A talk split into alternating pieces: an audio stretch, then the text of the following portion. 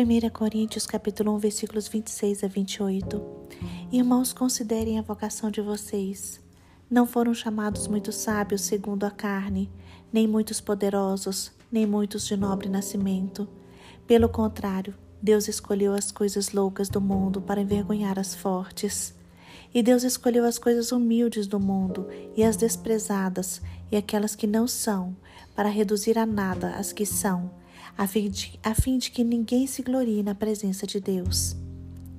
Irmãos, nós somos chamados pelo Pai.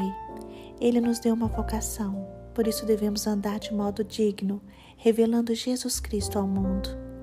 Precisamos andar segundo os valores eternos do reino de Deus e precisamos revelar este reino ao mundo, vivendo segundo a Bíblia, vivendo segundo os princípios bíblicos, pois só assim o Pai será visto em nós.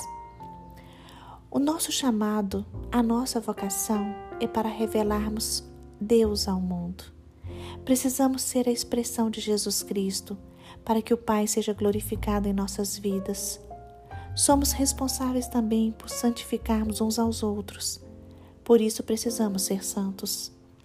É necessário revelarmos Deus por meio das nossas atitudes e dos nossos procedimentos. É necessário que o Pai seja conhecido em nós e através de nós. Hoje, o apóstolo Paulo nos convoca a fazermos as coisas com dedicação, com zelo, com cuidado.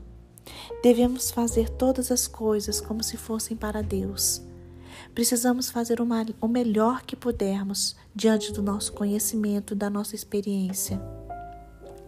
Nós precisamos revelar as virtudes de Deus entre os seres humanos isso quer dizer que precisamos tornar o reino de Deus visível neste mundo, pois viveremos com o Pai por toda a eternidade.